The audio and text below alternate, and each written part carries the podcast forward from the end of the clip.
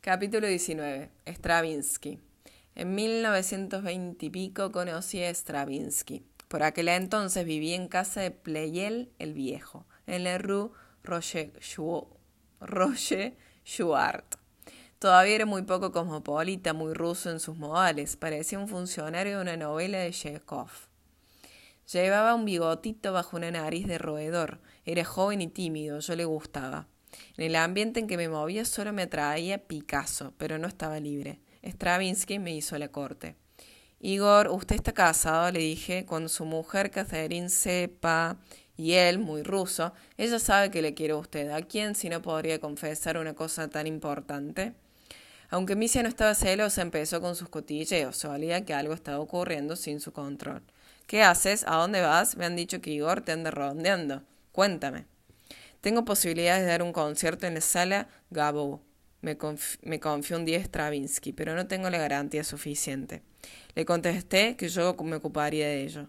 Llamó a Ansermet. Todo se arregla. Ahora le dije a Stravinsky, hay que contárselo a Misia. Vaya a su casa. Stravinsky va allí. Al día siguiente, un domingo por la mañana, me fui a dar un paseo por Longchamp. Misia. Qué tristeza más enorme cada vez que pienso que Stravinsky ha aceptado dinero de ti.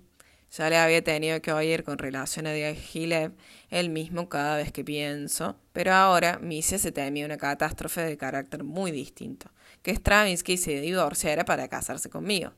Ser pensaba lo mismo que ella. Fue a hablar a solas con Igor.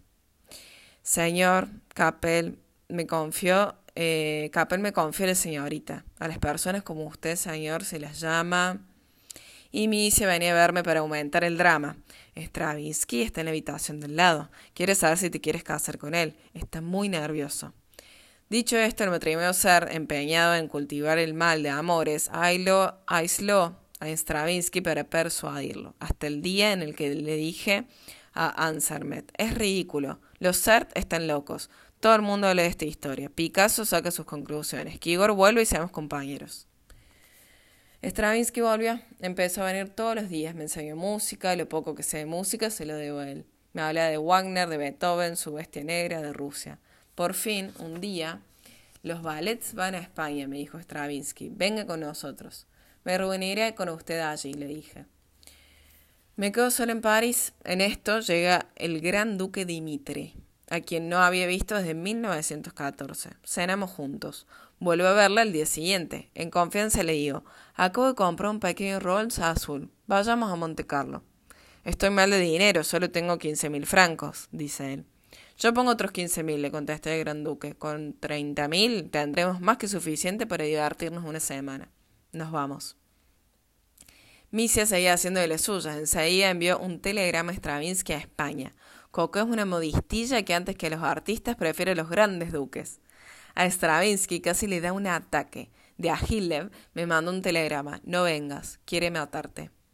Aquella aventura que ahora me hace gracia cambió la vida de Igor. Le transformó. Pasó de ser un hombre sin personalidad y tímido a un hombre duro y de ideas claras. De ser un conquistado a ser un conquistador. Como muchos músicos, Igor se convirtió en un excelente hombre de negocios. Tiene una idea muy clara de sus derechos artísticos y se defiende muy bien de sus intereses. Estuve enfadada con Misia durante varias semanas a raíz de aquel perfido telegrama. Me juró que ella no había enviado nada. Una vez más, la perdoné. En cualquier caso, Misia hizo girar la rueda del destino. También acabó con nuestra relación. Intervino y aquel día Stravinsky y yo rompimos para siempre.